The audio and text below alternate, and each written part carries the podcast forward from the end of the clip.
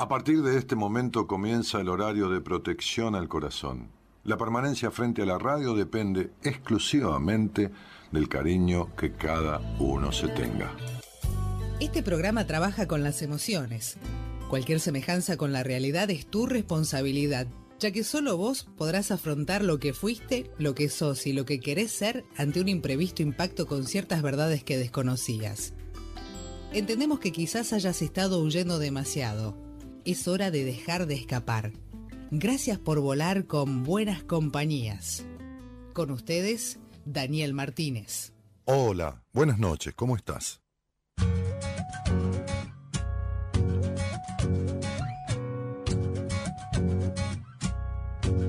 Hay cosas que sé,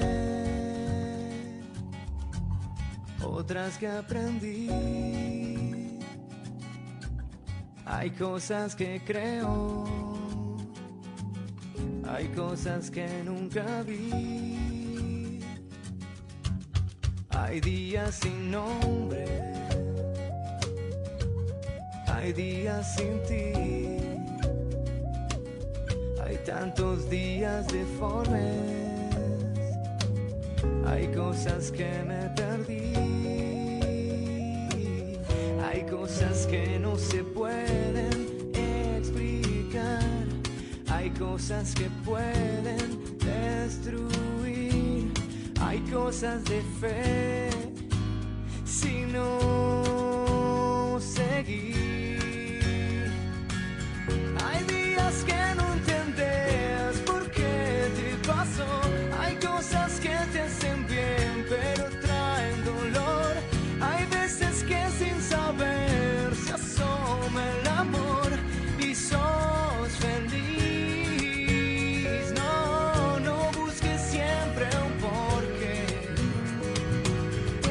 Cosas pasan por algo.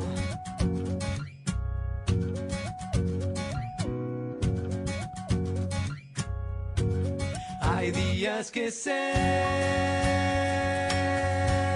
parecen sufrir. Hay días que tanto te falta el amor que preferís no vivir. Hay cosas que no se pueden explicar. Hay cosas que pueden destruir. Hay cosas de fe si no seguir. Hay días que no entendés por qué te pasó. Hay cosas que te hacen bien, pero traen dolor.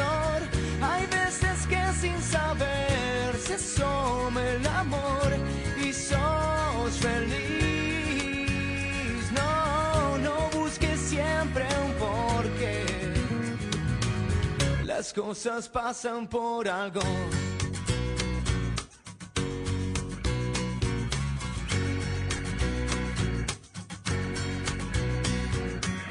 Si no tienes lo que quieres, si no quieres lo que tienes y nada te puede convencer. Quizás ahora que mañana te levantes y te digas que si puedes empezar de cero. Si no encuentras un amigo que te diga como amigo que a pesar de todo va a estar bien. Que no hay mal que por bien no venga, que siempre hay días de fe. Si no seguir, hay cosas sin un porqué. Vos sonreí.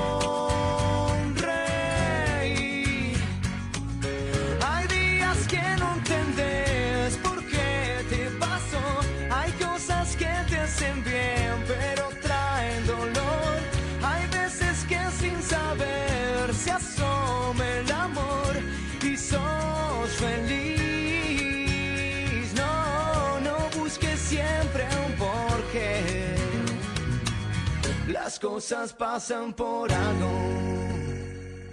Buenas noches a todos. Las cosas pasan por algo, dice la canción.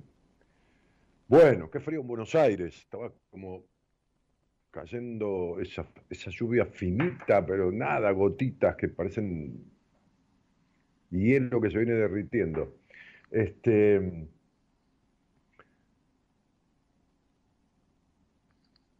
decía el posteo de hoy, o dice el posteo de hoy porque todavía está ahí y va a seguir estando. Todo el mundo está apurado y no sabe dónde ir. Digo, no todo el mundo, es una manera de decir, ¿no? Eh, más allá de los trajines de la cotidianeidad, vivimos en un mundo que de alguna manera u otra nos sumerge en un andar apurado. ¿Sabes hacia dónde vas? ¿Estás buscando algo en particular? ¿Sabes lo que querés? Bien, ahora llevemos estas preguntas a, tu, a tu proceso terapéutico, ¿no? Este, si es que lo estás haciendo o pensás hacerlo. ¿Cuál es la prisa? Eh, eh, ¿Estás eh, andando por andar?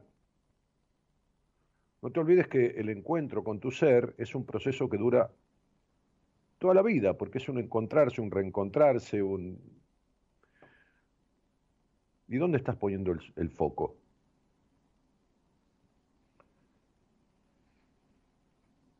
Hace unos días tomé una paciente nueva y le mandé una tarea para hacer, eh, a leer algunas cosas para que me diera una devolución.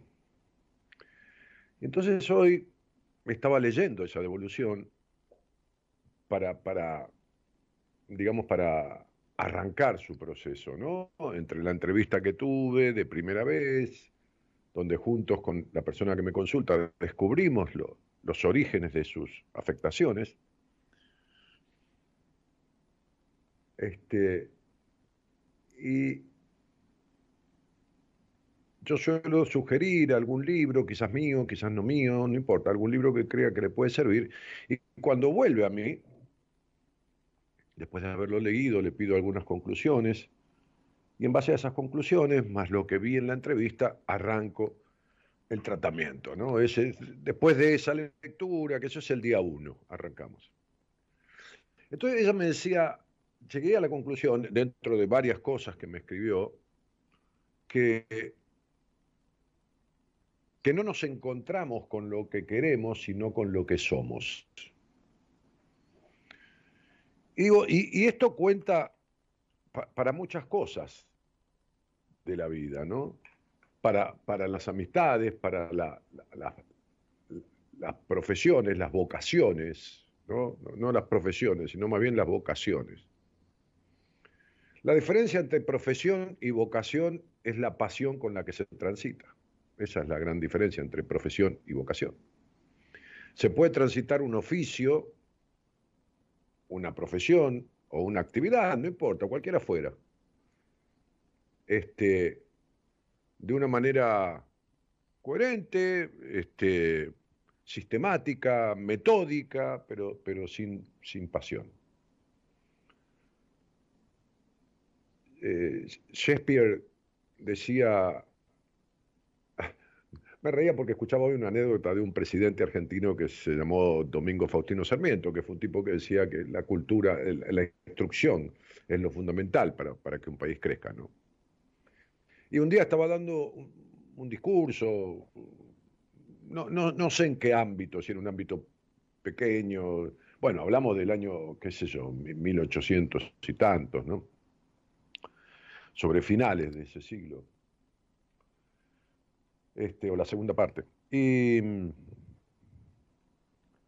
el tipo estaba leyendo y citó a Shakespeare, y cuando citó a Shakespeare dijo, esta es una frase de Shakespeare, ¿no? De Shakespeare.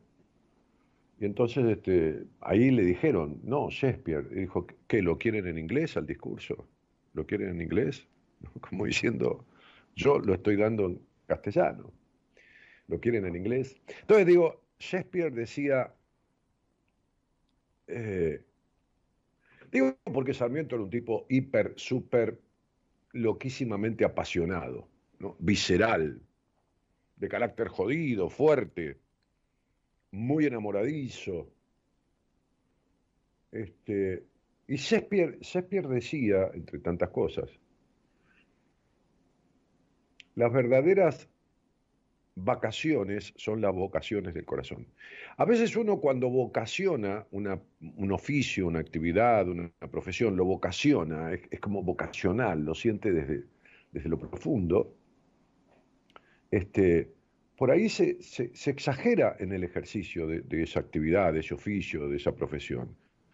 Se engancha tanto. ¿Por qué? Porque está como de vacaciones. Y a veces no se da cuenta que se pierde en eso este, y, exagera. Me, ha pasado de tener de tomar una cantidad de pacientes que, que, más allá de lo económico, era por, por el hecho de lo que estaba haciendo. Viste que a veces uno una comida come más de lo habitual, no se da cuenta y, pide repetir de vuelta la comida y que esto y que lo otro, este, y está comiendo de más. Después lo siente en el cuerpo, lógicamente. Eh, hace tiempo que yo no hablo con ningún, ningún profesional de la psicología al aire. Este, sí en algún vivo de Instagram, por supuesto, he hecho vivos de Instagram con mi gran amigo Ezequiel López Peralta, he hecho vivos de Instagram con la última vez fue con una este, eh, eh, psicoterapeuta española este, que había salido en una nota de un diario argentino y me gustó el tema que trató, o, la citaron a ella, mejor dicho, no salió en la nota, sino la citaron por un libro que ella había escrito. Bueno, he estado con un grupo de terapeutas de varios países en, una, en una, especie de de semicongreso virtual en la pandemia, éramos 10 o 15, cada uno hablaba sobre un tema. Este, entonces, este, el otro día la productora me decía, este, ¿por qué no hablas con, algún profesional de la psicología al aire? Ni siquiera con, gente de mi equipo. Hace rato que no charlo con ellos en un programa. Entonces, dije, con alguien de mi equipo no, porque los conozco, con los que he hecho vivos no, porque ya he hecho vivos en Instagram, los, nombrados live de Instagram. Y se me ocurrió este, pedirle a, alguien que, me siga en Instagram, que es de otro país, precisamente de, Ecuador, este, si no quería charlar un poquito conmigo. Nunca hablé con ella, o sea, nos mandamos un mensajito por Instagram, o qué sé yo, este, este, le puse un like a alguna cosa que yo, que yo dije, que escribimos, este, pero, pero, pero eso fue todo. Así que yo no la conozco, este, la verdad, nunca hablé con ella, eh, y le dije a Eloisa, eh, bueno, conectala, este, conectala a, Glenda, ponela a, Estoy buscando su, su, su currículo. A, ver dónde lo tengo. Si lo tengo. Me lo mandó mi productora, ¿no? Querida. Eh, a ver, lo voy a buscar acá. Tengo tantos mails. Porque, porque quiero leer alguna de las. Acá está. La doctora Glenda Pinto Guevara, doctora Glenda Pinto Guevara, ¿no? que está, ya está ahí escuchando. Ahora yo lo voy a, a convocar para que el operador la, ponga al aire, este, pero, pero quiero mencionar algunas cosas que tienen que ver con su con su transitar, ¿no? Este, vive en, Guayaquil, este, y a ver, es su título profesional es psicólogo clínico, formada como especialista en terapia cognitiva, es magíster de alto nivel en terapia breves estratégicas, asesora empresarial en recursos humanos. Su experiencia es vastísima. ¿Eh? Es una mujer de unas cuatro décadas más o menos, ¿no? Por ahí un añito más, una cosa así, no vamos a decir la edad.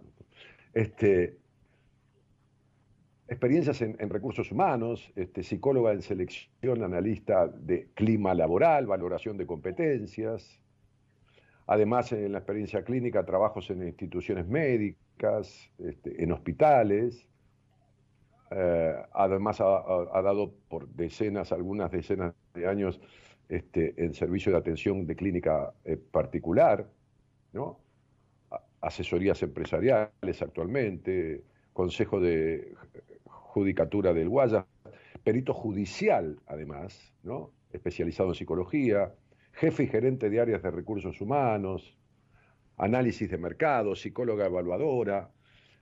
Bueno, en fin, es un gusto para mí este, poder charlar con alguien que se ha formado tanto y que ha ejercido desde tantos lugares esta, esta profesión. Así que voy a hablar con alguien que no conozco para nada, como me pasa con, los oyentes que salen al aire, que no los conozco, pero que se dedica y es una profesional con vastísima experiencia en, la, en la psicología. Hola, Glenda, ¿estás por ahí? Buenas noches.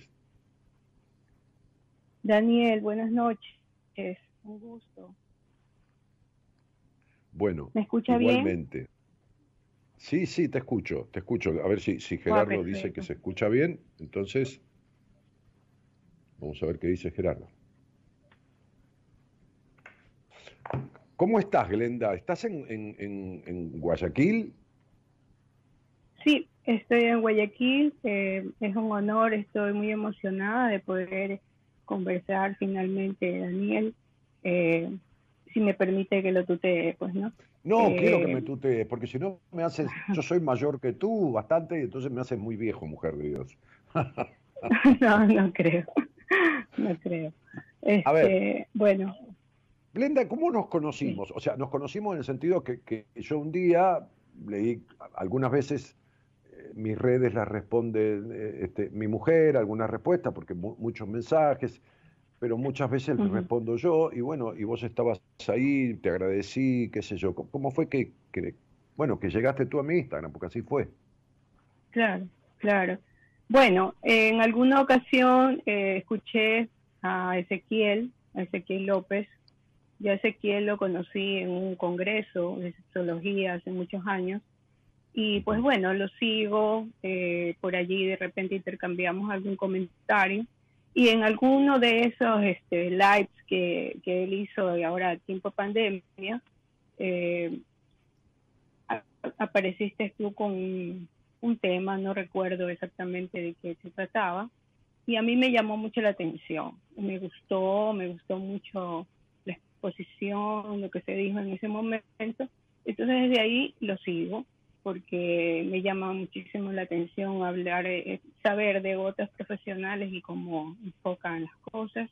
Y tengo ya un tiempito como siguiendo eh, la cuenta y, y pues eh, a veces sintiéndome muy identificada en ciertos criterios, ¿no? Hay otros que me causan mucha curiosidad. Y en los posts, estos que sabe publicar, por ahí hay cosas que me que me tocan eh, como más de cerca, ¿no? Experiencias que he tenido o alguna, alguna cosa que yo he podido contar. Entonces he hecho mis comentarios en Instagram y pues ahí es que hemos tenido un poquito más de cercanía, contacto, ¿no? De esa manera. Claro, en, ese ida y vuelta. Glenda, ¿cuándo descubriste que, que, querías dedicarte a, la, a esta profesión? ¿Que quería qué? Dedicarte a esta profesión de la psicología. Bueno, eh, realmente fue eh, no un descubrimiento inicial, así como una vocación que siento desde muy pequeña, sino más bien fue una cosa accidental. Yo este, tuve, eh, me da un poquito de pena decirlo, pero es así, este, yo estaba estudiando y mi meta era seguir medicina, yo quería ser doctora en medicina. Eh, cuando esto pasó, cuando yo ya tenía que entré a la misma a la universidad, fui seleccionada y todo, eh, mi padre se infartó gravemente. Eh, ese fue el primer infarto que él tuvo, que fue muy grave, porque él murió años después. Entonces, con todo eso me confundí mucho y deserté de la universidad. Entonces no quería continuar, estaba un poco confundida, no sabía realmente qué hacer. Eh, bueno, él en algún momento cuando habló conmigo me dijo, mira, tómate un descanso, y, pero piénsalo bien, pero que tú entras a la universidad, el próximo año entras, porque era un hombre muy, muy rígido, ¿no? Entonces, este, sí, pues bueno, tocaba y no me, no me sentía a gusto con nada. Entonces, esto de la psicología me llamó siempre la atención, pero nunca la había visto como precisamente una, una carrera. Pero dije, bueno, voy a darle una oportunidad porque en ese momento de mi vida que ando tan confundida, pensé lo que mucha gente, voy a estudiar psicología para ver si así yo me entiendo. O sea, entré en la primera, en la primera lógica que hacen los muchachos cuando eligen esta carrera, ¿no? Este, vamos a ver si así resulta. Eh, bueno, ingresé y de buenas a primeras en la universidad donde yo estudié, se da mucha, mucha cultura general, mucha filosofía, muchas cosas de esta, porque supuestamente hay que nutrir mucho el cerebro de, de, todas estas, estas cosas, estas ciencias, antes de entrar a, la, a donde las papas queman. Y yo ya estaba un poco fastidiada, dije, en algún momento dije, no, no, no, esto no es para mí, creo que me equivoqué. Cuando ya en tercer año más o menos empecé a asistir a los hospitales, ya ver otro tipo de, de materias que ya entraban un poco más de lleno en lo que era la psicología y me empezó a gustar. Como la, la universidad, el corte de, de, trabajo científico en la universidad es en base a psicoanálisis, entonces pues bueno, me empecé a profundizar en todo eso, me gustó, esa fue mi base, ha sido siempre mi base, me ha servido muchísimo para pensar, para aprender a pensar los problemas, para aprender a enfocarlos desde dónde, de sus causas y todo lo demás. Pero en la práctica misma a mí no me sirvió mucho, porque pues la práctica psicoanalítica es muy densa, es muy difícil, es compleja. Sin duda. uno no tiene precisamente los, los pacientes, pacientes con la paciencia suficiente para seguir un tratamiento. Entonces, vi la conveniencia de formarme en otras especialidades que quizás me dieran más recursos para poder este, seguir adelante con la carrera. Y ahí que pues me metí a, estudiar lo que es la terapia cognitiva, un poquito de la línea americana, ¿no? De, Ellis. Y todo eso pues este me dio muchos más recursos, más estrategias, más herramientas. Más dinámicas. Pero sí, más dinámicas que me sirvieron muchísimo, pero igual eh, acá el mercado es bastante todavía en pañales en muchos aspectos porque pues la psicología es algo que ahora tiene más acogida, pero no lo suficiente. Entonces yo tenía un consultorio, pero me pasaba prácticamente en cero, ¿no? Eh, empecé a trabajar en los hospitales como para darme un poco el empuje de la parte comercial de los pacientes, pero todavía era algo que no, no, me, no me llenaba. Y yo soy de las que soy muy inquieta, entonces no me quedo con eso, ¿no? Empecé a, a prepararme en otras ramas, en otras especialidades, por ahí empecé a, a estudiar lo que es recursos humanos. Y pues bueno, salió, salieron oportunidades en lo que es a nivel empresarial y me fui por ese lado, me fui prácticamente por la psicología industrial. Y pues bueno, es largo contar toda la experiencia que he tenido ahí al respecto, hasta que en un determinado momento eh, dije, como en todo, esto ya no va para mí, o sea, esto ya no es, lo mío es la clínica, es lo que me llama la atención, es lo que me gusta, es lo que me, me apasiona, entonces hasta aquí dejé, hice un corte allí y me dediqué plenamente a lo que es la consultoría clínica, que es lo que hago hasta aclaremos, aclaremos para la gente que está escuchando que cuando en psicología se habla de clínica, no se habla de una institución este, médica donde se atienden los pacientes, sino es el consultorio, la consulta particular, atender pacientes en privado. Eso, eso se llama privado. A eso se le llama Así clínica. Es. Así es. Entonces, bueno, eh, ya estando acá en la clínica, eh, pues vinieron otros retos para mí, el hecho de ya dedicarme específicamente a dar la, psicoterapia clínica. Y pues he seguido estudiando, he seguido preparándome. Recientemente porque prácticamente el tiempo de pandemia yo terminé la última la última especialidad en terapia breve estratégica que hicimos con convenio con los italianos. Claro, yo había hablado con, con, la, con, la, gente de Italia este, justamente por ese sistema de terapia breve estratégica. Había hablado con, con alguien, no me acuerdo el nombre de esta persona que estaba como a cargo, un director de, esa entidad, ¿no? Este, ya. Eh, estaba bastante interesado en esto que, que anduvo por Estados Unidos, en Palo Alto, ¿no? Viene de esa escuela un poco, ¿no? Claro, es que el creador de esto, el creador de la teoría, que pues prácticamente la ha liderado, porque lo crearon varias personas, pero que la ha liderado es Giorgio Nardone, claro, eh, psicoterapeuta italiano. Él eh, estudió en Palo, Alto, Estados Unidos, y allá crearon esa teoría y pues después él la trajo a Arezzo, Italia, donde él habita, y pues desde allí él ahora la el método de, de la terapia breve estratégica como tal lo promociona él y lo ha distribuido a diferentes países.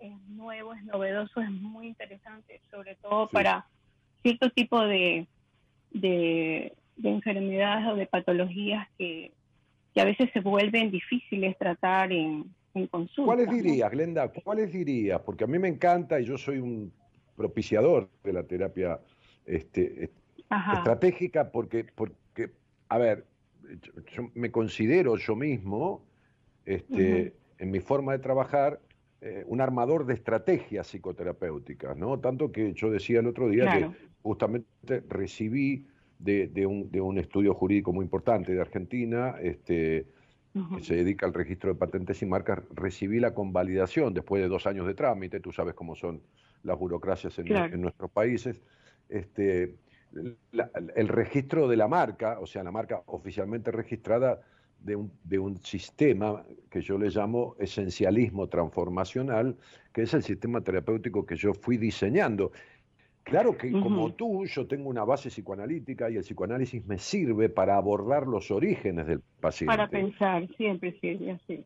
Eh, claro, claro. O sea, las cuestiones fundacionales, lo que en su historia fundó. Esto que me decía esta paciente hoy, no elegimos lo que queremos, sino lo que somos, ¿no? Tiene que ver, e, esas distorsiones entre lo que uno desea y lo que uno hace, tiene que ver mucho con la historia de uno y ahí es donde el psicoanálisis sirve mucho. Ahora, yo que he sido paciente de psicoanálisis ortodoxo durante siete años, sé que hoy ni los tiempos, ni el dinero, ni casi nada se presta para ese tipo de procesos, ¿no? Este, como, tú lo decías. Y entonces, así como el mundo aceleró las comunicaciones y lo que está pasando, digo en Rusia lamentablemente o en, Ucrania, lo sabemos online prácticamente, este, todos este, estos sistemas de comunicación y de aceleración este, eh, eh, eh, hicieron que hasta la comida que se prepara, cuando yo era chico mi madre hacía la salsa para los fideos y estaba hirviendo ahí la salsa en la olla y un rato largo y hoy ya, viste, este, qué sé yo, compras un frasco de salsa italiana y le agregas un poco de condimento y ya está. Este, Entonces, digo, en realidad yo, yo adoro el tema de las terapias con estrategias, las terapias breves estratégicas. Ahora, desde tu opinión y desde tu experiencia en esto y en este ámbito, tomando este origen psicoanalítico, este tránsito a lo cognitivo y, esta estructura de la cuando, cuando, cuando da para utilizarlo la terapia estratégica breve, ¿qué tipo de casos vos crees que son como para abordar en este encuadre ¿no? de la terapia breve estratégica. Ok. A ver, eh, la terapia breve, el modelo de la terapia breve, tiene como diferente de otros el hecho de que se enfoca sobre el funcionamiento del problema y no sobre la causa. ¿Ok? No es que desconoce la causa, las causas están allí, pero no empieza abordando la causa sino el problema. ¿Y cómo enfoca el problema? Buscando las soluciones intentadas que el paciente le presenta. Es decir, las soluciones, eh, que las cosas que la persona hace para solucionar el problema y que no logra solucionar al final de cuentas, ¿no? Entonces, las soluciones estas intentadas que hace la persona son las que definen qué tipo de patología tiene, porque de una u otra forma, por, por la forma como enfrenta el problema, se distingue quién es. Entonces, eh, ¿qué tipo de problemas es la pregunta? Hay problemas que son este, como a veces difíciles de tratar en cortos periodos, por ejemplo, un ataque de pánico, eh, problemas fóbicos, generalmente, la mayoría, eh, problemas que tienen que ver con trastornos alimenticios. Eh, Entonces, lo que, lo, que, lo, que, tú propones, lo que tú propones a partir de, esta temática es que uno observa las conductas del paciente para evitar esos conflictos o esas afectaciones y de esas conductas deduce cuál es el mecanismo que le está impidiendo salir de esa situación de la cual evade mediante esos mecanismos o esas acciones. Perfecto. Así es. el hecho es de que eh, no se trata simplemente de que el paciente, eh, perdón, el terapeuta descubra eh, si la solución intentada del paciente es, es buena o mala y se la y se la priva, ¿no? Sino de que hagan como una especie de descubrimiento en conjunto con el paciente. Es decir, obviamente que el, terapeuta está más preparado para distinguir esa solución intentada y saber si es normal, es funcional o es disfuncional. Pero la idea es que el paciente lo comprenda y que el paciente se sienta acogido dentro de su problemática, se sienta acogido por el terapeuta para hacer una buena, eh, un buen rapport, una buena comunicación que ayude a que el paciente trabaje en su problema y se responsabilice de él. Entonces, como estamos hablando de que no me voy a fijar tanto en las causas, sino en la forma como funciona el problema, no se trata de una lógica lineal causa-efecto. Se trata más de una lógica circular. Eh, eh, a, ver, podríamos decir que hay un... A ver, no estoy hablando de copia, hay cosas en que todas las corrientes psicoterapéuticas tienen un punto, ¿no? Uno, si hace un comparativo, hay algunas. Un poco la gesta, la corriente gestáltica, actúa un poco sobre, sobre el hoy, sobre el aquí, sobre la hora, ¿no? Este, Tiene un poquito más esa connotación que ir a la búsqueda eh, muy, profunda de, la causa, ¿no? Buscando un fuerte darse cuenta, la Gestalt utiliza eso, ¿no? Un poco. Sí, sí. Claro, este, la idea es a través de este, de este método, porque es un método que para el cual se utiliza una comunicación específica, no es una comunicación simple, es una comunicación que le llaman comunicación estratégica, porque emplea diferentes tipos de recursos para llegar al paciente y a la comprensión de sus soluciones intentadas, ¿no? Entonces, ¿para qué? Para producir un desbloqueo un desbloqueo de esa forma de percibir el problema. Entonces, Nardoni habla de sistema perceptivo reactivo, que es cómo yo percibo el problema o cómo yo creo que el problema me ha afectado a mí, y cómo reacciono. Siendo un problema para mí o una solución. Entonces, si ese sistema perceptivo es incorrecto o está mal, hay que desbloquear ese sistema perceptivo o la manera como percibe el paciente para poderle dar, para que él pueda encontrar una solución conjunto con su terapeuta y llegue a una, una resolución de ese problema. Entonces, obviamente, la percepción que tiene cada, persona de su problema, eh, como, le, como decía antes, distingue el tipo de patología que tiene. Por ejemplo, un fóbico tiene miedo a morir, pero el obsesivo fóbico tiene miedo al perder el control. Entonces, ¿sobre qué hay que trabajar? Precisamente sobre, el, no sobre el miedo tanto, sino sobre lo que causa ese miedo, el perder el control, en el caso del obsesivo fóbico. En el caso del fóbico, obviamente, del temor a la muerte. ¿no? Y que ese temor a la muerte, si es funcional, disfuncional, va a depender de cómo lo está percibiendo el paciente. Entonces, bueno, mm. es largo de contar, decir y describir, pero más o menos como para, para dar un enfoque de, de, cómo es la técnica. Sí, sí, sí. Por eso te digo, yo estuve en contacto con esa escuela y, y digo, Glenda, e, esta, esta profesión que recorriste desde todos lugares, ¿no? Incluso de perito judicial y de asesoramiento empresarial, de recursos humanos. Cuando desemboca en la parte de la clínica, ¿sentiste ahí que eso asomó como una mezcla entre profesión y vocación? Ahí apareció vocacionalmente, apareció un poco la pasión, porque veo que a partir de tu decisión de orientar a la clínica, a la atención del paciente, este, eh, este, en esta cosa íntima, en esta cosa tan, tan, tan importante que es el vínculo psicoterapéutico, este, ahí parece que vos precisaste, en el mejor sentido de la palabra, no necesitaste, sino que precisaste este, ampliar, recorrer, eh, formarte, ¿no? Eh, como, como, como, como más apasionada que, que, que, no, no, solo la parte intelectual, de formación intelectual, sino más bien vocacional. Bueno, yo diría que la vocación apareció ya en los momentos en que yo me formaba como psicóloga.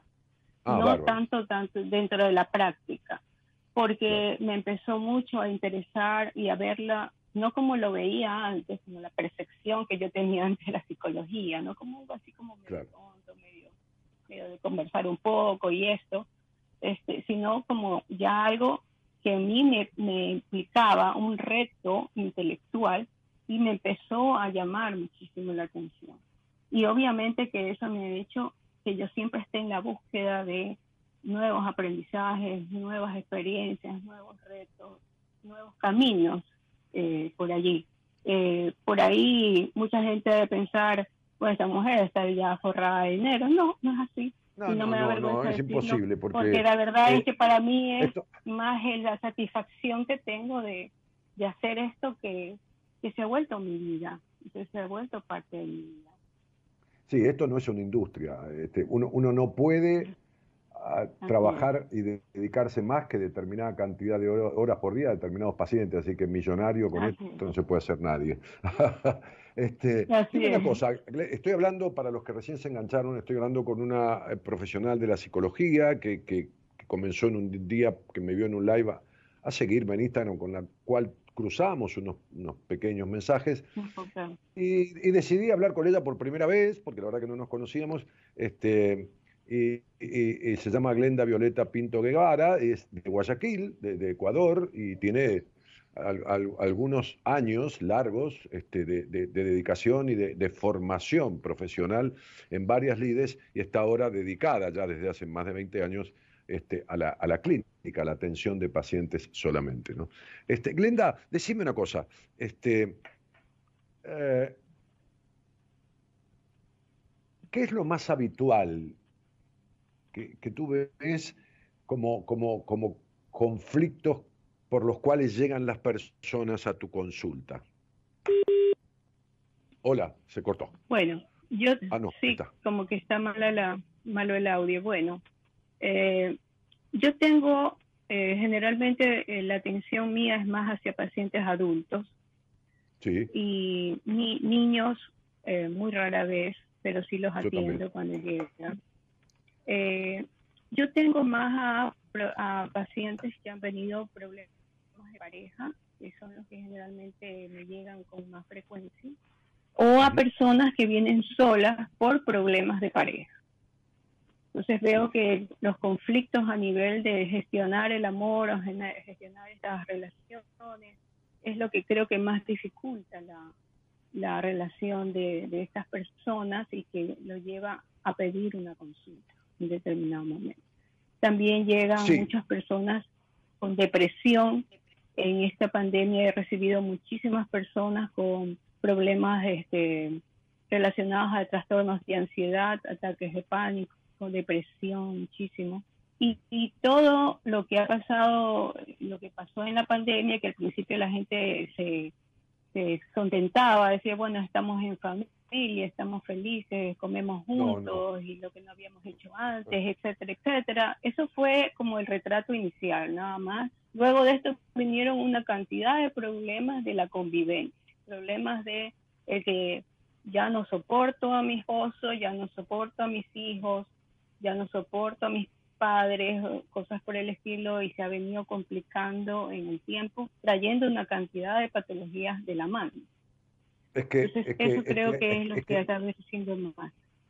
Es que antropológicamente el hombre no nació este, sedentario, nació nómade. Además, este, hasta en la época de la caverna, el hombre salía a, cazar y, en algún momento cuando se estableció, las mujeres colaboraban, esto es antropología, no es que lo, se me ocurra a mí, este, en el trabajo en la tierra, ¿no? en el sembrado y en esto y lo otro. Eh, eh, eh, pero, pero el hombre seguía siendo un cazador y un defensor de territorios y, todo lo demás, ¿no? Este, ahora, yo decía en la época de, pandemia, porque fue impresionante, pero impresionante la cantidad de gente que, que solicitaba atención. Si yo, yo, llegaba a tener, en un momento a mi productora le dije que no tomara más fechas antedatadas de entrevista porque tenía ocupado los próximos cuatro meses en todos los turnos de tres días por semana y no había un lugar ni de casualidad. yo, yo siempre tengo un mes, un mes y pico ocupado con la antelación de gente nueva, de, entrevistas de primera vez, pero nunca cuatro meses. Y, yo mismo le dije, basta, no me comprometas más de ese tiempo, pues no sé ni lo que voy a hacer de mi vida dentro de cuatro meses, porque si no hubiéramos llegado a cinco o seis meses de todos los turnos ocupados. Entonces, digo, yo decía un día en el programa, y lo repetí muchas veces, que la prohibición de ir hacia afuera obligó a ir hacia adentro, irremediablemente. Y en este adentro, que no es el adentro de la casa, sino adentro de uno mismo, entonces se despiertan cuestiones que, se, que no asomaban en el hecho de la el salir de lo exógeno de la sociabilización, no asomaban así, ni tampoco asomaban, dentro de la cotidianidad. Claro, no, claro, dentro, claro, porque la cotidianidad es, parcial. Ahora, el encuentro, las 24 horas del día, es que, asoman cuestiones, neurosis, que empiezan a desequilibrarse de lo, lógicamente armonioso de los aspectos neuróticos que, nos salvan de la angustia de la muerte, este, justamente por el encierro, porque, justamente por, por la convivencia, justamente por, por, un montón de cosas que modificaron la vida de todas las personas. Hoy en día Hay, hay estudios hechos y, y, relevamientos sobre aspectos de ansiedad y estados deprimidos fuertes, a veces no llegando a una depresión, pero sí de estar muy fuertemente deprimidos de adolescentes que han venido de pandemia. Este, eh, hay, mucha afectación este, eh, de trastornos emocionales, ansiógenos o, de profundas tristezas que casi rayan la depresión en, en jóvenes de 14, 15, 16, 17, 18 años. Sobre todo en esa, en esa fase etaria, porque estamos hablando de que un joven necesita eh, moverse, estar activo, y era una de las primeras cosas que los adolescentes no podían hacer, no podían hacer ejercicios, no podían salir, no podían comentar con sus amigos. Claro, además de estar con sus padres, porque estaban todos los días con adultos y, que eran los padres encima. Entonces, este, e, evidentemente, esto trastocó todo y produjo una eclosión que hoy todavía eh, tiene, tiene secuelas. Este, eh, Glenda, te hago una pregunta ahora, en, lo, personal, no, en la búsqueda de elogios, sino desde la curiosidad. Este, ¿Has relevado algún programa de los que yo he hecho? ¿Has escuchado alguna vez un, un Spotify o algo, algún programa de los que yo he escuchado? Sí, he escuchado un par de ellos, este, no a veces no puedo por la no, no, no, no. simplemente, simplemente, pero sí, simplemente qué es lo que te llamó la atención, de, si algo te llamó la atención de los programas, porque me dijiste que había cosas que te habían llamado la atención, ¿tiene que ver con qué? Bueno, tiene que ver eh, básicamente con dos cosas. Una, eh, primero que nada, el estilo, la claridad, la frontalidad. Creo que eh, son cosas que pocas veces escucho de, gente que, que, habla sobre temas vitales, ¿no? Y el otro es temas que a mí en lo personal me, me han afectado, como por ejemplo el luto que hablábamos, hablabas el otro día, un tema sobre el luto. Y, me sentí identificada porque pues yo viví un luto muy largo por, por la muerte de mi padre, por todo lo que significó la muerte de él en mi vida, ¿no? Entonces, este, me, me costó mucho recuperarme, creo que de una u otra manera mi recuperación es ahora ya bastante aceptable, no del todo, pero este, por muchas cosas que, están ligadas a él. Entonces, cuando tocaste ese tema, me, sentí particularmente tocada.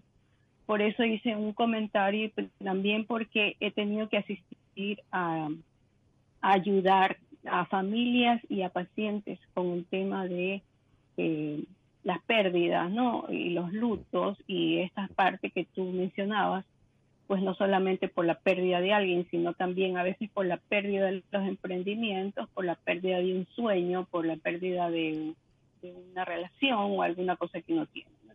de lo que fuera. Todo eso, que, es, obviamente son cosas, somos humanos, claro, somos humanos y a todos nos pasa, y pues también los he vivido, entonces todo eso me tocó. Eh, y hay otros temas que pues en este momento no se me vienen a la mente, pero que también me, han, me han llegado y me han tocado. Te, te preguntaba eso porque evidentemente este, este, este, es un programa por el cual han, transitado y pasado decenas de miles de personas en 30 años, por supuesto, y, no, produce tibieza, eh, o, le agrada o lo rechaza totalmente, ¿no? Es decir, mi, estilo, que no es un estilo, es mi forma de ser en la vida, ¿no? Este, este, es ese, ¿no? Es el que yo tengo al aire, no, no, no, no, no hay un personaje que, hace el programa, ¿no? es, la persona que lo hace. Y, tanto, y tanto produce adherencia como, como, como desaprobación. Pero bueno, nadie puede agradar a todo el mundo, ¿no? Es decir, prefiero este, ser lo que soy y no traicionarme a mí mismo, ¿no? Desde ya. Este, así que me, me, daba curiosidad este, preguntarte qué era, qué era lo que te había este, este, nada, este, improntado el tema de escuchar algún programa. Este, Glenda, eh, mira, yo, yo no me equivoqué, porque me, equivoqué mil veces en mi vida, ¿no? Mil, pero, pero, pero, pero, a ver, yo eh, eh, en, lo, en lo relacional, en lo vincular, la verdad que ha sido mayores mis, mis aciertos con las personas que he elegido que, con las que me he equivocado, y, está bueno porque las dos cosas se tuvieron.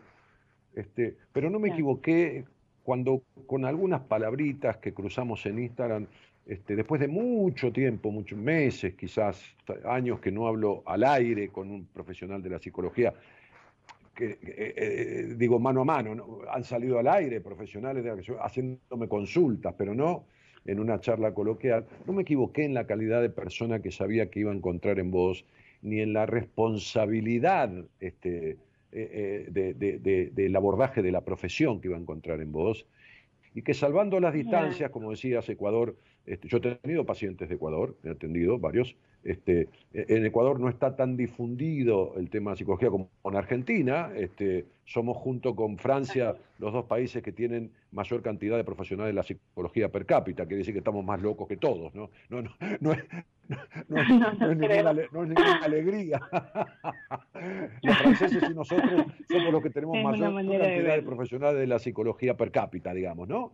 Este, pero, pero pero la verdad fue un, fue un agrado conversar contigo porque me encontré con la persona que yo sentí, pues yo no te conocía, que eras, este, y, ves como más allá de las culturas y más allá de las distancias y más allá del desconocimiento, este, cuando, cuando, a ver, cuando, cuando uno abraza una profesión, este, qué sé yo, este, con inquietudes de descubrir, de seguir aprendiendo y de todo, esto, este, se dan estos encuentros como me pasó a mí contigo, ¿no?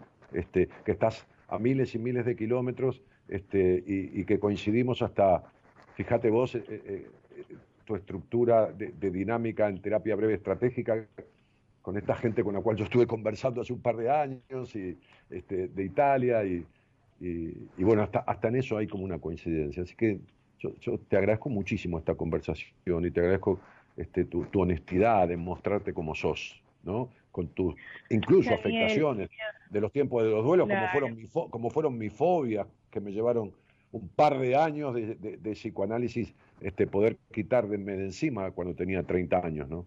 Así que este, yo creo que, que, lo principal de un, de un psicoterapeuta es el tema de que, que, también ponga su vida ahí, que la persona, que el paciente no lo vea como alguien inalcanzable o que tiene todo sabido o que no le pasa nada. Claro. No, te agradezco un mundo, Daniel. Ah, para mí ha sido una, una entrevista, no solamente una entrevista, sino un encuentro ansiado hasta cierto punto. Me sentí emocionada, dije, ¿cómo así? Él quiere hablar conmigo. Vamos a hablar, vamos a, conocernos, aunque sea por este medio. Eh, me alegro muchísimo de este encuentro y, pues bueno, como, como también decías, yo pongo eh, quién soy en lo que hago. Eh, no puedo ser simplemente una persona mecánica eh, porque simplemente así no funciona, así no gusta, así no es. Tiene que ser con, con la parte de uno que uno trabaja y con la parte más positiva, obviamente, para, para poder ayudar a alguien, porque si no es demasiado pretencioso y hasta eh, absurdo y poco ético el tratar de ayudar a alguien cuando uno lo trata de hacer simplemente desde la técnica. Así que totalmente de acuerdo. Me alegro mucho de haber coincidido en este encuentro. Mucho. Te mando, te mando un abrazo desde Argentina a tu querido Ecuador y, un cariño grande para ti. Este, y muchas gracias por haber compartido este rato conmigo. Gracias, yo soy la agradecida a usted, a todo el equipo. Ay, perdón, a ti, me equivoco, nuestra costumbre aquí en no tutear. Bueno, un, beso grande. Chao. Hasta luego. Bueno. Hasta luego.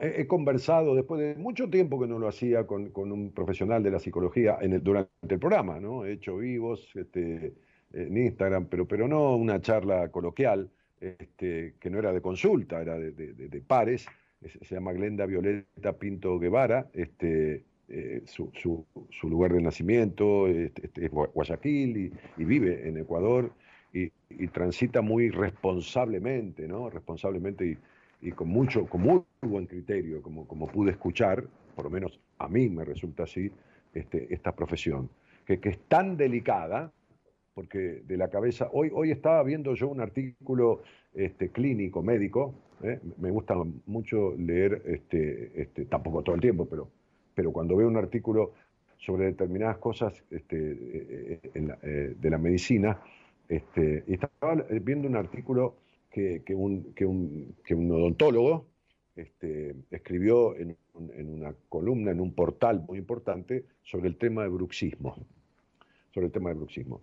Entonces yo leía bastante largo el artículo, ¿no? Este, leía como denodadamente, soy un poco ansioso cuando leo, este, buscando que en algún momento, este, bendito Señor, este, hablara sobre que más allá de que esto, de que el otro, que los molares, que los dientes que se gastan, que el, que el rechinar, que, que, que lo que hay que hacer, que el odontólogo tiene que hacer esto, escucharlo decir que parte del tratamiento necesita un poco de psicoterapia. Él decía, decía, y claro, pertenece a un colegio y todo lo demás de odontólogos, que, que más de la mitad de las personas del mundo padecen en cierta etapa de su vida, y algunos muchísimos años de bruxismo, este, que bruxar es el rechinar de los dientes, sobre todo cuando uno está dormido, hay gente que lo hace despierto, inclusive,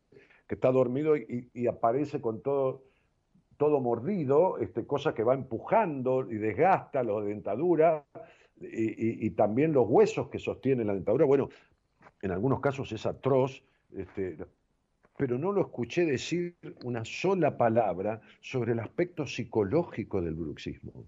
Es decir, mientras nos mantengamos escindidos, mientras el cuerpo sea una unidad de criterio separado de la mente y de la psiquis, entonces van a fracasar en gran medida, fracasar, digo, fracasar, no la curación momentánea, sino la sanación de, porque curar no es sanar, ¿no? Es decir, uno puede curar, ayudar a que el otro, porque el que se cura es el otro, uno no cura a nadie. Digo, un médico puede ayudar a curar este, este, este, eh, qué sé yo, una migraña. Este, puede ayudar a curar un dolor de cintura, puede llegar a curar un cáncer extrayendo el tumor, haciendo quimioterapia. Pero si no va al origen emocional que, que causó ese desequilibrio en el cuerpo, entonces eso se va a volver a repetir.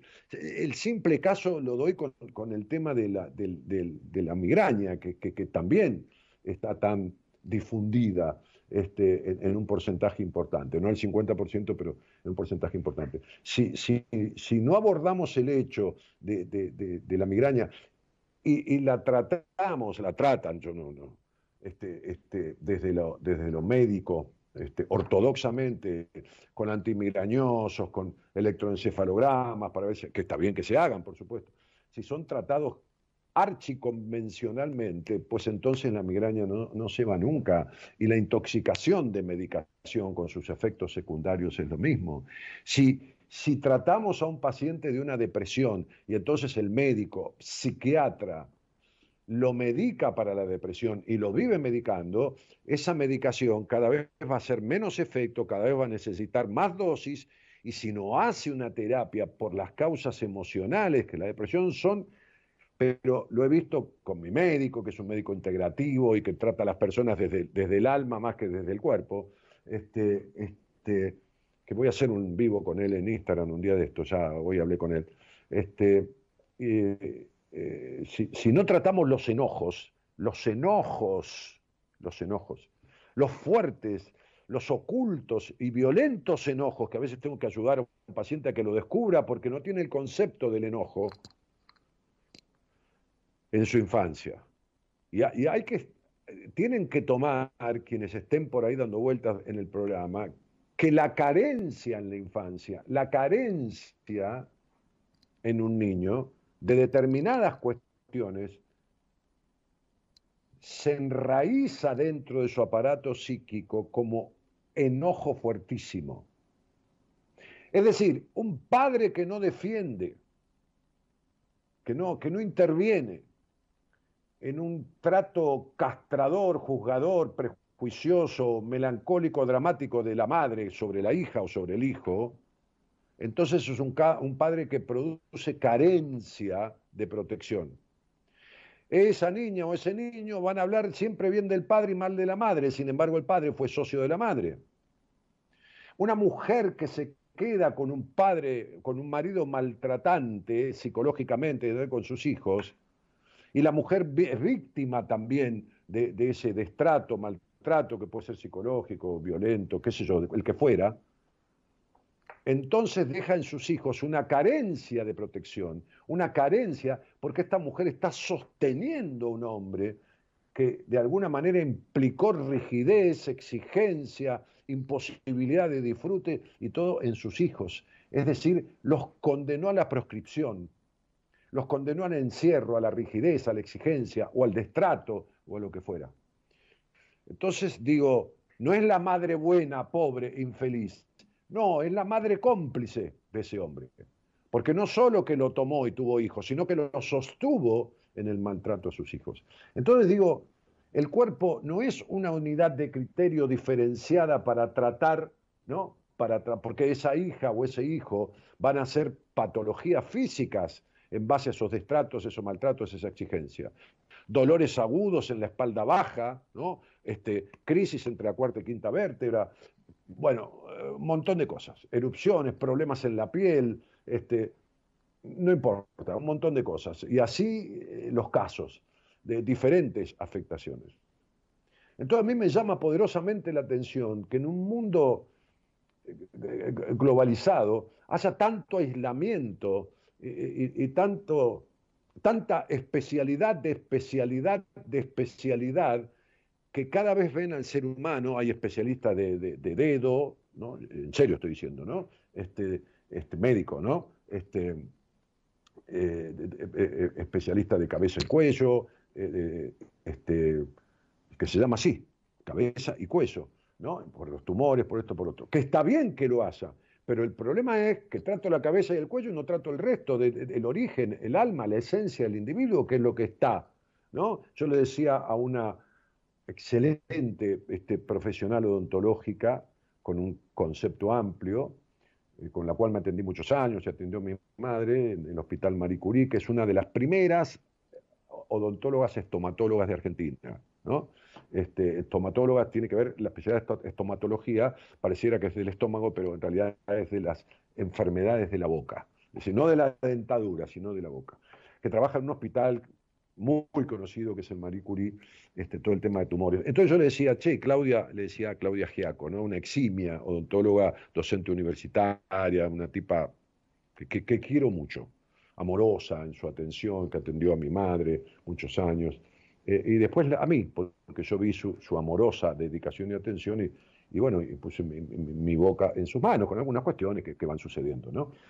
Este, este, yo le decía, Claudia, estas enfermedades de la boca, ¿no? Este, las severas, ¿no? Las que son severas, porque desde un líquen hasta tumores, ¿no? Este, cosas menores y cosas más severas. Este, ¿Notas en los pacientes que tienen graves problemas de expresión? Graves problemas de expresión, sí, absolutamente, me dijo.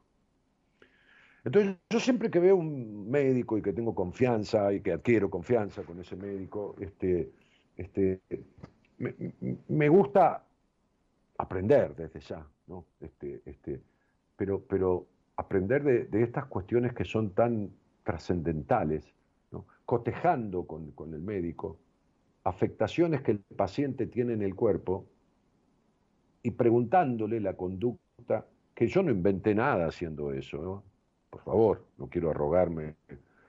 Louis Hay, una bestseller mundial de tantos libros escritos sobre medicina cuerpo-mente, es lo que hizo.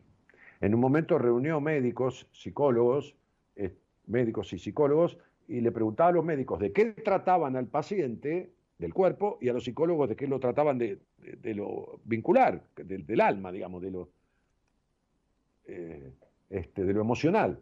Y entonces empezó a armar un esquema en donde el paciente que tenía qué sé yo, anemia y que el médico lo trataba de la anemia, el psicólogo lo trataba de tal cosa. Y así, en cantidad de casos, se empezó a hacer una comprobación empírica. Y de ahí los libros de ella, donde explica eso. Entonces, no es que yo inventé nada, ni que estoy, eh, me, constituí en el investigador, no, para nada. Hay gente que ha escrito sobre estas cosas. Pero, pero me gusta como seguir corroborando. Entonces digo, mientras, esto, esto es como, esto es como, recién esta, esta, esta excelente persona y psicóloga de, Ecuador hablaba sobre que utiliza el psicoanálisis para la base de generación, de la generación de los conflictos del individuo.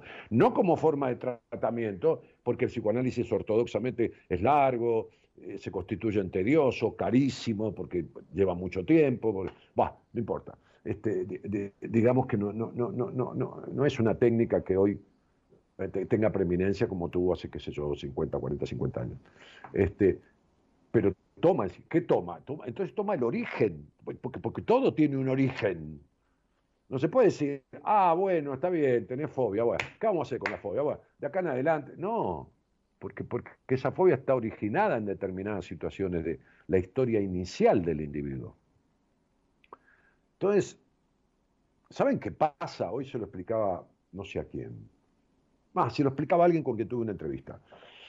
Este, este, en sobreturno, porque los lunes no doy entrevista, doy los martes y los jueves ahora, ya no doy tampoco los miércoles, como les digo, no, no, no es que esté viejo ni esté nada, pero, pero, pero cada vez equilibro más el trabajo con el tiempo libre, que me permite una mejor dedicación a los pacientes, así como los seminarios, que estamos a punto de ver si podemos hacer uno en octubre. Este, este, empezamos con cuarenta y pico de personas y hoy no admito más que 35. ¿no? Bueno, entonces, digo, este, le, decía que a lo mejor los estoy aburriendo con todo esto, ¿no? Bueno, qué sé yo, no sé, me enganché para este lado. Este, este, ya cierro. ¿eh? Le decía a, esta persona con la cual tuve, tuve una entrevista este, de primera vez, decía, hay, hay, una, hay algo que hay que entender que es fundamental. El aparato psíquico, la estructura, las afectaciones en la psiquis de un ser humano nuevo, de un niño, se producen en los primeros 9, 10 años. Fundamental. 9, 10 años. Si no, pero el chico no entiende, no, no importa, la energía del hogar, las actitudes, todo esto lo absorbe. Es cuando más tiene capacidad de absorber. ¿Cuándo tiene más capacidad una computadora de que le metas programas nuevos? Y cuando es nueva. Si vos le ocupás el disco con un montón de cosas durante años y le vas metiendo, metiendo, metiendo, después ya no le entra nada. Pero cuando es nueva, le entra todo lo que quieras meterle a la computadora, ¿no? Dentro de una cosa lógica, de acuerdo a la memoria, el disco, etcétera. Bueno, esas cosas, ¿no? Lo mismo que las aplicaciones al celular. Buah, fenómeno. Entonces, el cerebro, el cerebro, el cerebro, el órgano, el cerebro, viste que parece un trapo rejilla. Buah, el cerebro,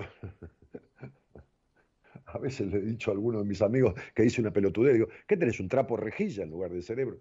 Entonces, digo, este, el cerebro tarda en, formarse como órgano entre 20 y 21 años. Entonces, cuando el cerebro se terminó de formar, la psiquis ya está recontrafectada. Entonces, el niño no tiene capacidad de discernir. ¿Me comprenden a dónde voy? Yo le explicaba esto a esta chica. el niño no tiene, ah, no, a la psicóloga, a la que entendía la tarde, en la entrevista. El niño no tiene capacidad de discernir. No tiene capacidad de discernir. Entonces, cuando puede empezar a discernir, su inconsciente ya está recontrafectado. Ya, ya, ya cagamos, ya no hay manera.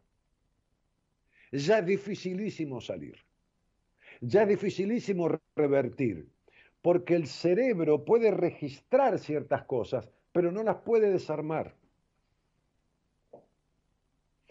Ahí es donde ya es imprescindible la intervención profesional. Imprescindible. ¿Por qué? Porque yo me dedico a esto. No.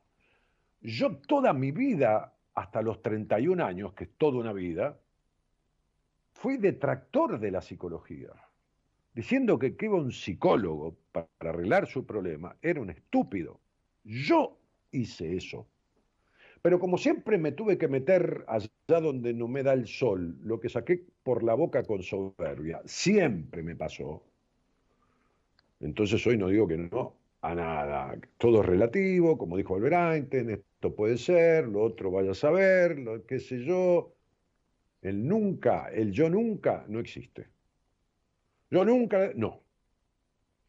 Entonces, cuando yo empecé a ir a terapia que no podía desarmar mi fobia, ni mis ataques de pánico, ni nada, y a psicoanálisis, porque yo hice un tratamiento psicoanalítico de aquella época que todavía se utilizaba y a mí me sirvió muchísimo, para mí fue un maestro, mi, terapeuta que, está presente hoy en, en, la atención de mis pacientes, en charlas en la radio, este, empecé a darme cuenta de que mi inconsciente estaba afectado por determinadas cuestiones, por mejor intención que tuvieron mis padres al criarme, que me quisieron, y que todo, todo divino, pero no hay padres perfectos, y que yo tenía que hacerme cargo de esto, porque echarle la culpa a los padres cuando uno tiene 30 años es una estupidez. Este, uno puede encontrar en, esa crianza razones por las cuales se pueden despertar la fobia, pero no anda echando culpa. Pero ahí entendí que el cerebro no sirve para nada en el sentido de prevenir esas afectaciones, porque cuando uno tiene 4, 5, 8, 9, 10 años y todo esto, no puede discernir. Ay, no, esto no lo voy a tomar porque me puede ocasionar una fobia. No, esto no. Ay, la verdad que, no, discúlpame, ¿eh, mamá, yo no soy tan lindo como vos decís, o tan inteligente, o tan estúpido, o tan, no sé, a lo que a, lo que cada uno le hayan dicho. No. Cuando sos chico y te dicen no servís para nada o sos el mejor del mundo, agarrate porque ya se acabó tu historia. Ya chau. Ya chau. Si, si, si, si, la definición está en los extremos de no servís para nada, no esto, a vos no te va a dar la cabeza, no, la, la, la, la, o sos el más inteligente, el más lindo, el esto, el otro. Esos dos extremos, cualquiera de las dos cosas te llevan al carajo. Entonces, digo, esto que le decía hoy a esta, a esta chica, que no, no lo expliqué nunca así, me pareció un pequeño hallazgo de mí mismo para poder explicar, no porque haya descubierto la pólvora. En los primeros 10 años se formó tu psiquis y tu cerebro no tiene capacidad de entender lo que le sirve, de lo que no le sirve, de lo que es el lugar donde te criaste. Por lo tanto, cuando el cerebro está formado, ya no sirve para desarmar eso solo porque eso está metido y entonces tu inconsciente sigue gobernando tu vida. Por eso se te repiten las cuestiones, por eso los vínculos de mierda, por eso el vacío existencial, por eso eh, la baja confianza, por eso la necesidad de aprobación, por, eso la patología celotípica del enfermo de celos o del celoso empedernido, por eso el controlador absoluto, por eso, por eso, por eso, por eso, todos los por esos con los que la gente viene afectada. ¿Por qué te crees que esta profesional ecuatoriana, que vive en Ecuador, que habló conmigo, este, dijo, lo que más tengo, porque yo le pregunté, ¿qué es lo que más recurre la gente? Y por problemas de pareja, problemas vinculares, pero es el problema del 80% de las personas que yo veo y del 80% de las personas que van a terapia. ¿Por qué? Porque su vínculo consigo mismo es desastroso o afectado. No han resuelto las afectaciones que dejó el pasado. Entonces, como decía una paciente hoy en una primera tarea que le mandé, no elegimos lo que queremos, elegimos, nos encontramos con lo que somos. Nos encontramos, el otro es parte de lo que uno es. Los chinos, con su sabiduría milenaria, dicen clarito, lo semejante atrae lo semejante. Como es adentro, es afuera. Bueno, hoy no tenía ganas de hablar, ¿eh? La verdad que... Este, pero decidí decir algunas palabras, qué sé yo. En fin. Así que, buenas noches a todos. Gracias por el aguante de todo este discurso, que no es, no discurso, son palabras improvisadas que me vienen por cosas que viví hoy. Este, y agradezco nuevamente, si es que está escuchando a Glenda Pinto, este, Violeta Pinto Guevara, este, que, me, da gusto haber acertado, ¿no? La conocía y sentí que era una excelente persona y muy buena profesional. Buenas noches a todos y muchas gracias por estar.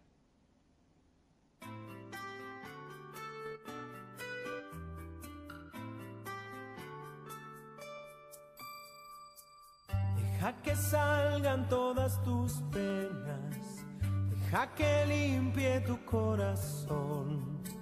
No hay que tener ninguna vergüenza. También es humano el dolor.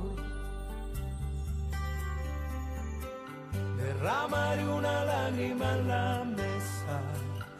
Te pediré un favor. Hoy ya no puedo darte mi entereza Dame tu hombro y tu silencio hoy. Quiero cantar una canción que le haga bien a mi alma. Quiero largar toda esta emoción sin tenerle miedo a nada.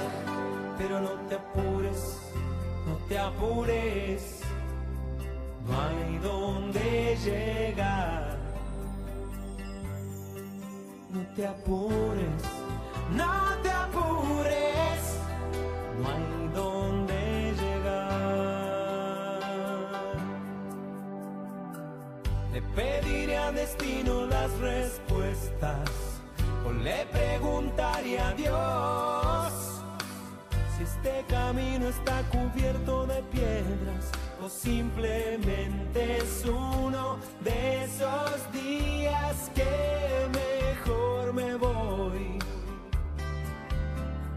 Quiero cantar una canción que le haga bien a mi alma.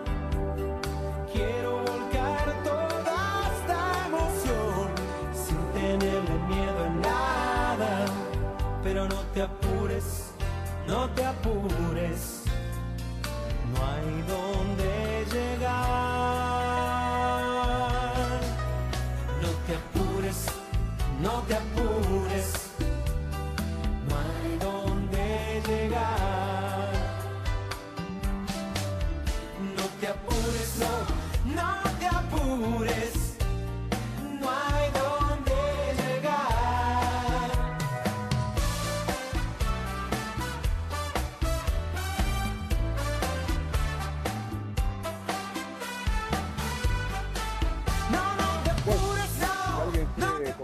al aire de alguna cosa, este, de lo que he hablado, qué sé yo qué, este, de otra cosa, entonces ahí está el teléfono para los que están en la transmisión por mi canal de YouTube, que es Daniel Martínez Buenas Compañías, este, eh, Daniel Martínez Buenas Compañías, así se llama el canal de YouTube, igual que el Facebook, igual que, el Spotify. Eh, escriba un, mensaje de WhatsApp al- o un audio al 54 911 31 03 61 71. Digo, Quiero hablar con Dani o con Daniel, este, y entonces la producción lo llama. Eh, eh, hola, saludos Dani de Clorinda, dice Formosa, Viviana dice que, este, Romina dijo eso. Viviana dice, gracias Dani, como siempre te sigo desde Caleta Olivia. Este, Silvina Ledema dice Palo Alto, Italia. No, no, es Palo Alto, Estados Unidos, California. La escuela eh, de la que hablábamos, de, terapia breve estratégica, este, arranca por allá. Este, por aquella zona, Palo Alto, California. Este, y, hoy tiene su sede importante ahí en, Italia, donde, se, adquieren conocimientos y se cursa el aprendizaje de, esta, de este sistema terapéutico, ¿no? Terapia breve estratégica. Bueno, ¿qué más? ¿Qué sé yo? A ver, este, Romina Cueva, ah, ah, ya, ya leí, Olga, que saluda, Adriana, que saluda, Yamila, este, Ma- Ma- Marcelo Torres. Hoy no habla con nadie al aire, dice por ahí abajo alguien. Digo, sí, mm, qué sé yo, si hay alguien que quiera hablar. Este, eh, ¿Qué más? Este, en los hospitales también operaba o, separan tu cuerpo, lo atendés, a- lo atiende aquí tu cabeza en otro llamado. Bueno, no sé, Olguita, no, te entendí mucho. Gustavo Escobar dice, hola Dani, te sigo hace 10 años. Hola Gus, querido, gracias. Este, Sandra Ramírez dice, genialidad. Este, eh, mm, mm, mm, escuchándolo con un rico té de jengibre. Teacher querido, dice Blanca Toledo. Débora Ruiz dice, es interesante ese tema del dualismo separado mente-cuerpo, que rige en gran parte de los profesionales de la salud. Somos cuerpo con historia, una historia que nos atraviesa física y psicológicamente.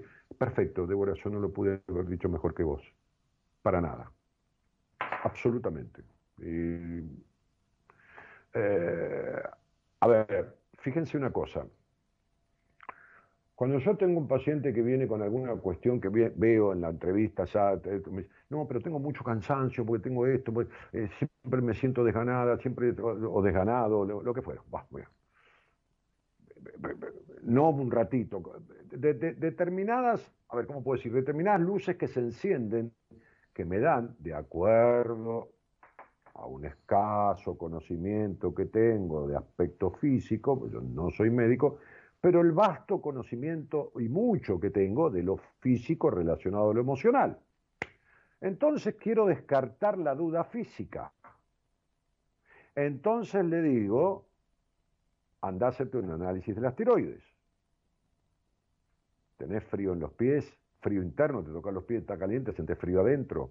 Este, tenés este, este, caída de cabello muy desmesurado, tenés este, agotamiento físico, eh, tenés como, eh, eh, aumentaste de peso, ¿no? Este, algunos kilos, este, puede ser un hipotiroidismo, tranquilamente. Entonces, tengo una migraña voy bien, neurólogo, electroencefalograma, este, este, primero, primero el cuerpo. A ver, a ver si esta cuestión emocional ya llegó al cuerpo. Porque si uno está tratando, el otro día le decía a una paciente mía, te vas a ir a ver al psiquiatra de mi interconsulta, lo vas a ir a ver, Y me dice, no, pues yo no quiero tomar. Vas a tomar porque yo no te atiendo.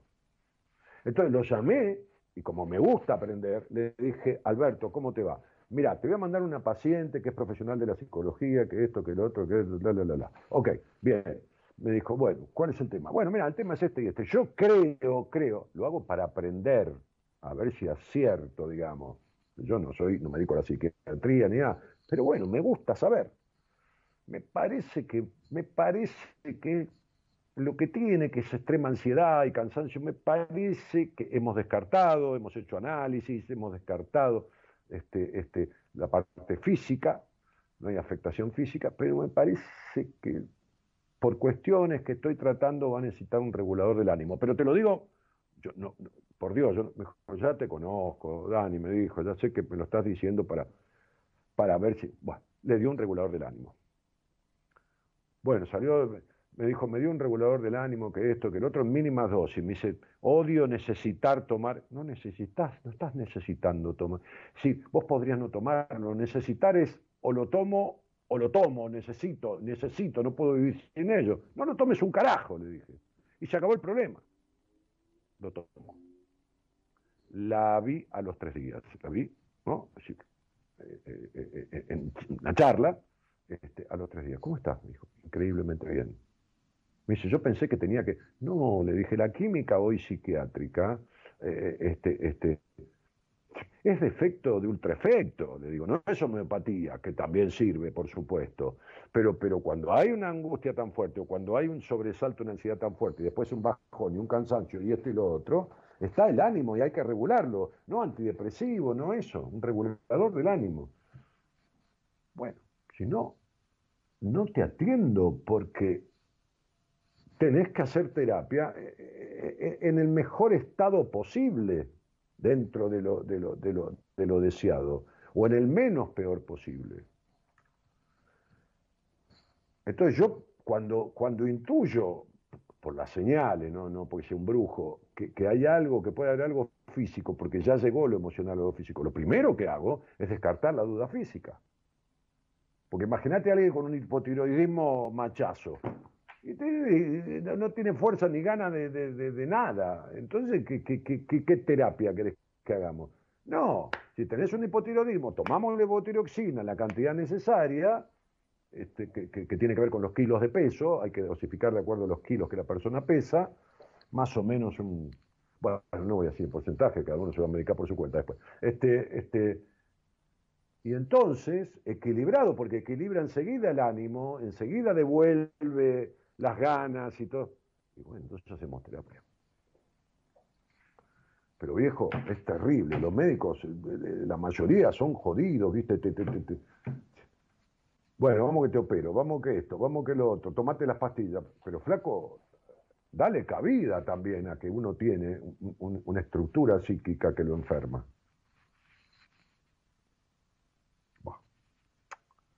Hernán, querido, buenas tardes. Es que, buenas tardes, buenas noches. Buenas noches, Dani, querido. ¿Cómo va? ¿Cómo estás? Bien, Tigre.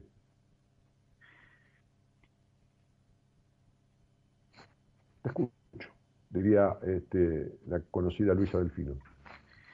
Sí, eh, me quedo rebotando con esto que decías hace un ratito con lo que uno... Eh, ¿Vos me escuchás bien, Dani? Sí, querido, perfecto. Bueno, eh, nada, me quedo rebotando esto que decías hace un ratito con lo que uno atrae con lo que es adentro, ¿no? Y centralmente me, me, me, choca en el sentido de los, de los vínculos que tengo. Eh, hace tiempo y últimamente me viene pasando de que eh, me vinculo con gente y más que nada con parejas que son inestables muy cambiantes. Todo empieza de una manera muy, muy linda. Eh, me pintan Flaco, una historia. empieza lindo porque si no, no empieza. Claro, sí. Imagínate que llegas a un restaurante y, te atiende el mozo, ¿no? O el metro y te dice, hola, ¿qué tal? Buenas noches, ¿qué mierda viene acá? ¿Qué, qué haces? ¿Entras al restaurante o te vas? No, no, Entonces, vuelta y me voy. No, entrás. ¿Qué tal, señor? Buenas noches. ¿Cómo está? este, gracias por visitarnos, este, eh, una mesa para cuánto. Dice, no, no, para mí solo. Bueno, venga por acá, siéntese, viene el mozo, te atiende. Después la comida es una cagada, el mozo te trae la cosa fría, este, el pan te lo dan eh, helado. Bueno, pero empezar empezó bien. Sí, sí, sí, tal cual. Sí. está bien, si no, no empieza. Entonces, digo, empieza bien. ¿Cuánto tarda? En, no, y a lo, que, a lo que ¿Cuánto tarda en desmejorar? A lo que voy es, a ese, es ese punto. Desmejora, eh, no hay un tiempo definido. Meses, años, semanas, pero... ¿Cómo años? Pero años... Es que, es que a ver, eh, Hernán, eh, nada dura para toda la vida. Lo importante es que si algo dura años, dure mayoritariamente bien. Pero si dura años y se terminó un día, se terminó. ¿Qué, qué es lo que pretendes? ¿El amor eterno? No, pero tampoco proyecto algo así, a que en algún día se termine. Porque si no, no empezaría ninguna pero Yo no proyecto, pero yo no proyecto para que se termine. Yo no proyecto para morirme, proyecto para vivir, pero sé que me voy a morir. No tengo nada de ganas, me molesta mucho. Es más, me calienta, me da bronca. ¿Pero qué querés que le haga? No puedo negarlo. Hay gente que vive como si fuera a vivir toda la vida y pierde el tiempo de su vida pelotudeando. Tiene 40 años, 50 años. Ay, no sé, me, encantaría este, aprender inglés, pero, pero es medio tarde, pero me va a llevar mucho tiempo. Y, listo, se acabó muriendo y nunca hizo lo que quería. Entonces, digo, este, definitivamente, uno tiene que tener en cuenta que cuando empieza algo, ese algo puede seguir por el resto de la vida o se puede terminar. Entonces, ¿esto a qué lleva? el saber que se puede terminar. No lleva a, pijotear, a limitar el poner. No, al contrario. Mientras lo tengo, lo vivo lo más intensamente posible, porque se puede terminar en cualquier momento. ¿Cuánta gente no ha dicho te amo, te adoro, te quiero?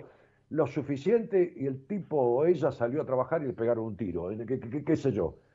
porque estaba en Rosario y todo el quilombo que hay, que los tiroteos y todo más, como el otro día mataron a una señora que estaba en una parada de colectivo y la hija, que era profesora de danza, que se yo, está internada grave y no tenían un carajo que ver. Entonces, el pensar que algo es finito, finito quiere decir que, termina, no es infinito, tendría que llevarte a vivirlo lo más intensamente posible. Sí, es lo que hago igual, ¿eh? vivir. No, no, eh, estamos... no, porque dijiste que vos nunca lo proyectás pensando que se puede terminar. Entonces, peor es tu desilusión.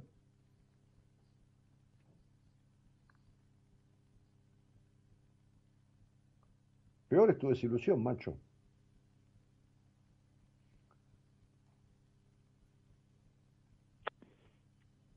Claro, sí.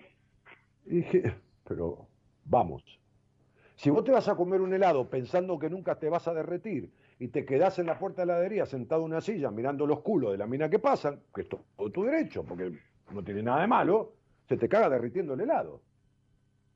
Sí. Y bueno, esto es lo mismo. Ahora, vos querés la, raíz de la cuestión, vos me estás diciendo que las relaciones empiezan de una manera y se ponen inestables. A los dos meses, a los tres meses, a los cinco meses, pero se, se inestabilizan, ¿de acuerdo? Ajá, a ese punto voy. Y claro, si vos sos un inestable emocionalmente, ¿crees que te diga cuáles son tus proporciones de dos aspectos encontrados? ¿Vos, ¿Vos sabés cómo son los duelos? ¿Cómo eran los duelos en la antigüedad?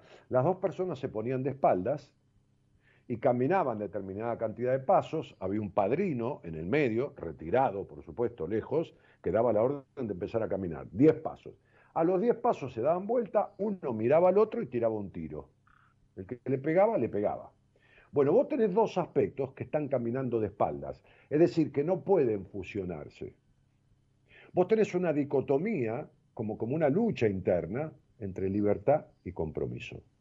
Por un lado, sos el tipo que querías el amor con la princesa encantada, y por otro te gustan más las mujeres que la cerveza, el café con leche, el pan con, manteca y mermelada o, dulce de, leche y el helado de chocolate. O sea, ¿está claro?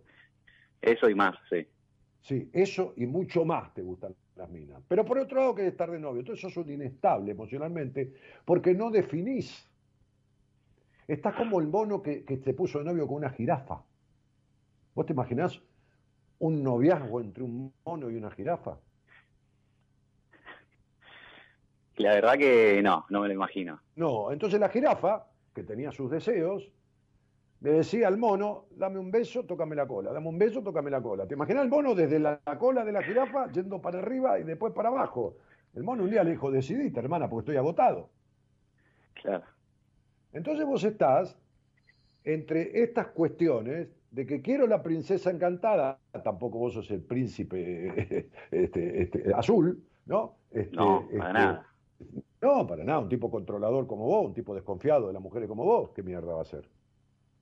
Entonces, digo, vas a tener que, primero, arreglar tus quilombos. Segundo, esta historia con tu madre, una madre intrusiva, un padre que no existió en tu vida. Por lo tanto, hay cuestiones con este vínculo materno edípico de los cuales no resolviste nunca. Y entonces te hace encontrar y desencontrar con las mujeres para no separarte nunca de las afectaciones que te dejó esa madre. Por otro lado, hay una necesidad de controlar, por eso salís con mujeres que por ahí son controladoras o el controlador sos vos, y por otro lado hay una dicotomía fuerte entre compromiso y libertad. Que yo la tuve en mi vida, por eso no me casé hasta los 64 años. ¿Para qué voy a joder a otro? Y me voy a joder yo. ¿Entendés? Sí, entiendo, claro todo, muy claro. Sí, clarísimo, hermano. Yo hablo clarito. Por eso jodo. Por eso molesto. Porque hablo claro. Y esto no es lo acostumbrado.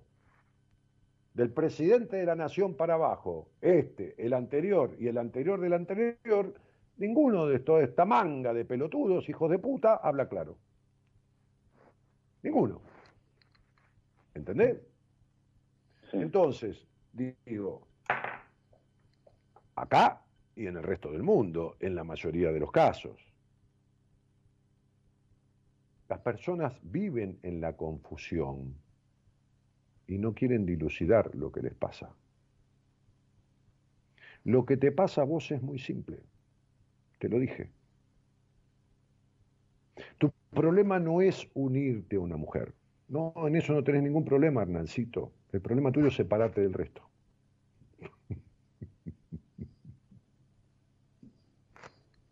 Claro, ahí está el punto. Entonces, como dijo un día Patricia Sosa, yo estaba en el cumpleaños y me tenía que ir a Mar del Plata a dar una charla. Y me puse a tomar vino y comer algo, de, una fiesta en su casa, con mucha gente, en el parque, y yo me tenía que ir. Me tenía que ir porque tenía que estar en Mar del Plata, tenía que alojarme en el hotel, darme una ducha, ir a probar sonido al teatro, que esto y que el otro, y después dar una charla a la tarde. Entonces,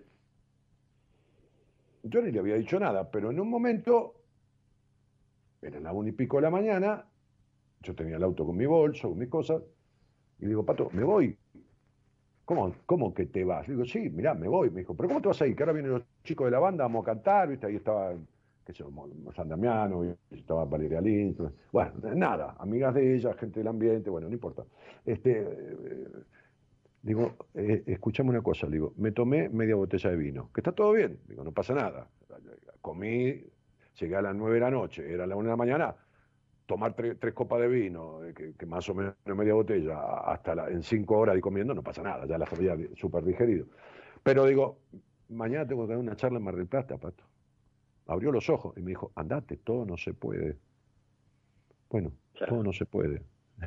si vos querés tener una princesa encantada y después querés no perderte de toda la mina, que tenés que separarte, porque ¿qué carajo haces entonces? Entonces, tenés que decidirte. ¿Está claro?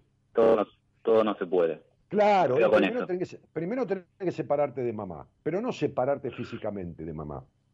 No, no, no, importa. El otro día atendí, ¿de dónde, de qué país era? Ah, Australia este, este, a, una, a, una, mujer de Australia, que me, en una entrevista de primera vez.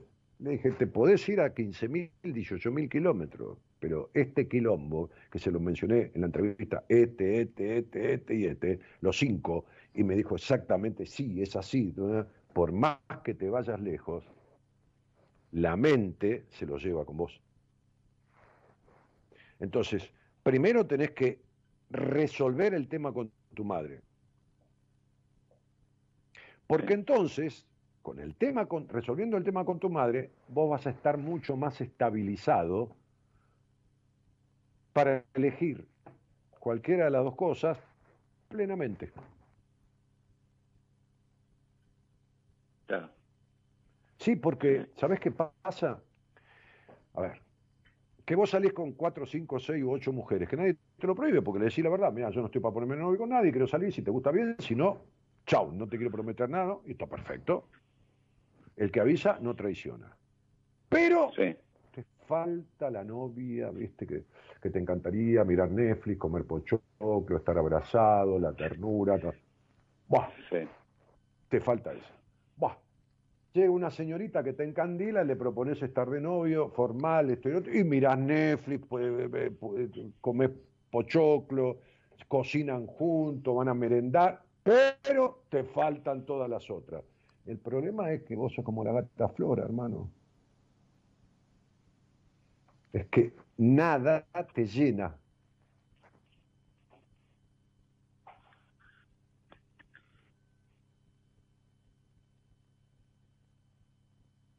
Sí, el vacío siempre está, de la misma forma siempre está. Querido, ¿cuánto hace que escuchas este programa? Y te escucho hace bastantes años, desde que estabas en Del Plata, Dani. Bueno, pero pará, ¿qué te haces el, adulto si tenés treinta y pico de... Ah, de que estabas en Del Plata, bueno, tenías veinte, está bien. Este, Yo tengo bueno, 32 ahora. ¿Eh? Sí, por eso. Bueno, a ver, dame el auto para que yo te lo arreglo y la verdad que te lo desarmo y van a sobrar 50 cosas cuando lo vuelva a armar. Ahora, de esto, como digo siempre, de esto, de esto que estamos hablando, vos sabés con quién estás hablando, ¿no? Sí. Bueno, ¿no? y te saqué 40 fichas en, 10 minutos. Y esta, esta es la cuestión. Y esto es lo que vas a tener que resolver. Solo, no creo, lo vas a tener que resolver con alguien. ¿Está claro? Clarísimo, Dani. Tigre, un abrazo. Un abrazo y gracias por estar. Por favor, mi vida, gracias a vos por la confianza. Muchas gracias, Dani. Chao, buenas noches. Chao, querido.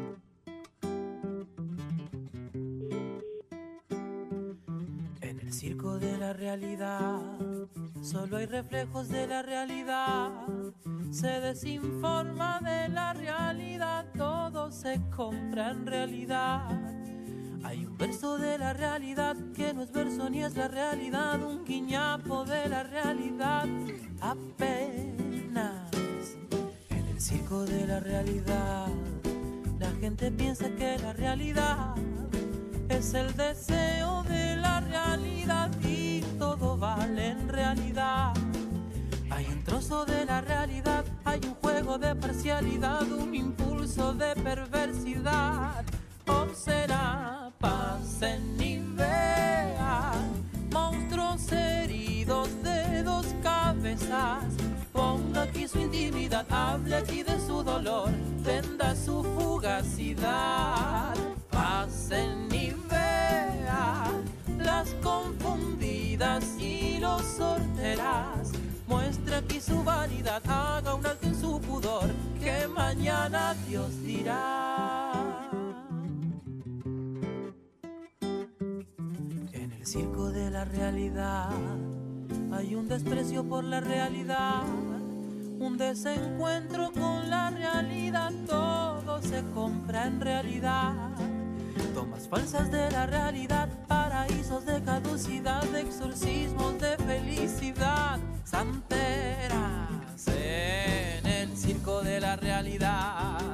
Hay un recorte de la realidad solo fantasmas de la realidad, bolsas de humo en realidad. Inversiones en publicidad, decepciones en capacidad, intenciones de complicidad. Grosera, pasen y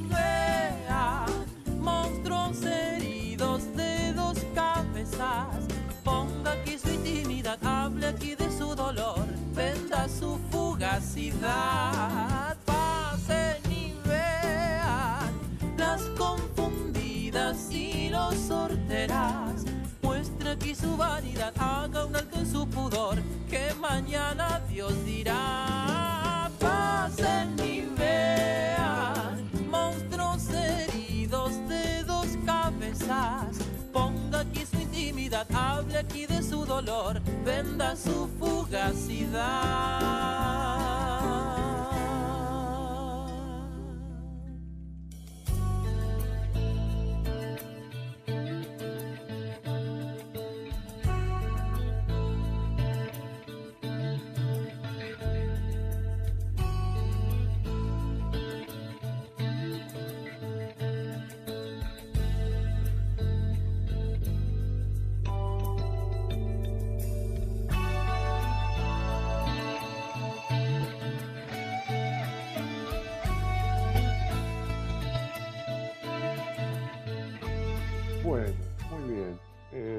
Ese cuento del mono y la jirafa, dice, dice Fernando Godoy dice el mono, alguna vez fui yo, la jirafa no la nombraré nunca.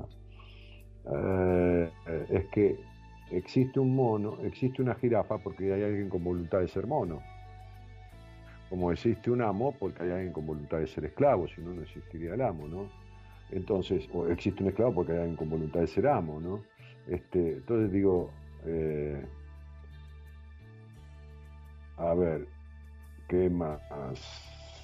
Ah, Fernando Godoy dice, aunque no pueda hablar con vos, te sigo acá, hace, te sigo hace años tus programas, este, volví, este, te sigo hace 10, ah no, te sigo hace años de tu programa, ¿y por qué no puedes hablar conmigo, Fernando? Bueno, no importa, si no podés, no podés, no podés porque no querés, no podés porque te avergüenza, no podés, podés hablar en privado también conmigo. Buah, qué sé yo, cada uno con su, razón, justificación o pretexto. Este, ¿Qué más? Luis Omar Figueroa, que, saluda. Elisa, que dice genio como siempre. Bueno, Sandra Ramírez, que dice genialidad. No elegimos lo que queremos, nos encontramos con lo que somos. Buena frase. Sí, es una frase de una paciente. ¿eh? Este, ah, la numerología, dice Fernando, unida a esto, eh, él dirá la psicología, supongo yo, este, es épica. Y la numerología bien transitada con todos sus aspectos, conociendo alguna cuestión, cuando, cuando en el curso de numerología, por supuesto que yo explico todo, no solo las cuentitas, son 12 clases de dos horas, explico mucho de lo que sé de psicología, evidentemente, este, para, para, para explicar las connotaciones, explico por qué el enganche histérico, neurótico, por qué el controlador, por qué el número que da, la conjunción numérica que da las características de controlador, del vacío existencial, de todo eso, lo explico. No es que digo, bueno, 2 más 2, 4, el 4 significa tal cosa. No, no, no, no, no, no, no, no, eso no es un curso. Buah, los hay, los hay así, pero, este, pero no, no, no. Este, por eso el curso lleva, apuntes, prácticamente casi todas las clases se envía el apunte de la clase, este, las referencias psicológicas del por qué, la sexualidad, es decir, un montón de cosas que se ven, los abusos, un montón de cosas que se ven a partir de un estudio numerológico. Bueno, yo doy explicaciones que tienen que ver con lo psicológico. No es un curso de numerología, hacerte una cuenta y sumar y sos un 4 o sos un 8, eso es la revista para ti, ¿no? Este, no, es un curso de numerología, por eso el curso se llama biopsicoemocional o biopsicovincular, lo biológico, lo psicológico, lo vincular. Curso de numerología biopsicovincular. Eh, eh, eh, entonces, el análisis que yo hago de alguien que sale al aire, someramente, porque no son los tiempos, ni estamos a solas, que es mucho más profundo y detallado cuando estoy en una entrevista personal, privada, a solas con la persona, que puede hablar más libremente fuera del aire, ese análisis que lo obtengo de, la escucha, pero mirando absolutamente el, estudio numerológico, es lo mismo que enseño en la clase, en el, curso. Si no, ¿qué hago? ¿Qué, estoy haciendo? Estoy estafando, me, me guardo ah, te enseño esto, pero esto no. Bueno, por supuesto que no es para que nadie después atienda a alguien. Sí, mucha gente que ha estudiado conmigo se pone a hacer estudios numerológicos y cobra honorarios, pero no puede, si no tiene un título profesional, no puede, por más que haya entendido las razones de sus afectaciones, no puede tratarlo, evidentemente. Ahora, a cualquier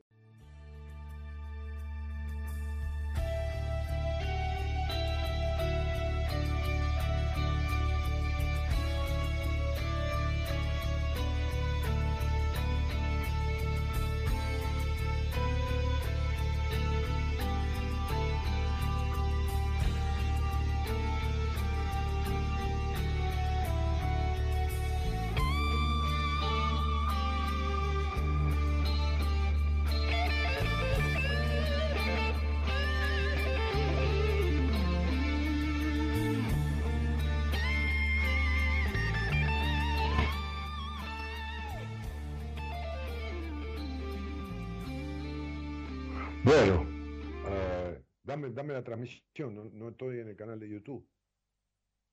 No estoy en YouTube. Ah, dame la transmisión ah, para YouTube. A ver. Sí, estoy. A ver. ¿Por qué no lo puedo encontrar? Tu canal. Ahora sí. Bueno, muy bien. Este, se cortó, eh, no sé si habrá alguien, dos usuarios viendo ahora, dice. claro, se fueron todos. Bueno, nada, se cortó la transmisión, eh, se cortó la luz en la radio. Este, se cortó un segundo la luz y se apaga todo el sistema, se apaga la consola, se apaga la computadora, hay que restablecer todo, este, lamentablemente. Eh, así que íbamos a tener otra charla al aire, pero bueno, este, no, no, no, ya, no tiene sentido, no, se va a poder. Eh, a ver, sí. Yo no, querido Daniel, dice, ¿no? Dice, sí, dice, sí, se cortó por un ratito, dice Tomás Centurión. Este, sí, se cortó, se cortó todo. Bueno, cosas que suelen pasar. La maldad de las cosas inanimadas, decía alguien, ¿no? Este, leyes de Murphy. bueno, no pasa nada, no pasa nada, está todo bien. Bueno, nada, de los que estén por ahí, este, no recuerdo ya ni, qué era lo que estaba hablando. Este, mañana va a estar Enrique Audine, licenciado en psicología. Eh, este, y, después el viernes Mora Conti con, con su tarot y el lunes regresaré yo por aquí. Así que, y se suman usuarios, siguen sumándose y reentrando a la transmisión. Eh, decía yo y les explicaba que se cortó la luz en la radio este, y que cuando se corta todo el aparataje de la radio, que no es, no es un celular, que uno prende en dos, en dos segundos, hay que restablecer la conexión con todo, me tiene que llamar después de restablecer y este, y resetear todo, me tiene que llamar por Skype y conectarme nuevamente y todo lo demás. Así que a los que quedaron, este, les mando un saludo muy grande y les agradezco muchísimo el aguante a los que se han conectado nuevamente. Les deseo que tengan una, una buena noche, un buen descanso y un buen fin de semana. Nos reencontramos conmigo el lunes, mañana el licenciado Enrique Audine. En la operación técnica, musicalizando y haciendo lo que puede cuando pasan estas cosas, el señor Gerardo Subirana, este, en la producción Eloísa Ponte, este, gracias Dios te queremos, dice Martín, gracias, bella semana para vos, dice Tomás, este, y nos estamos yendo. Les dejo un cariño muy grandote. Mi nombre es Daniel Jorge Martínez, el programa Buenas Compañías. Muchísimas, muchísimas gracias por estar. Chao.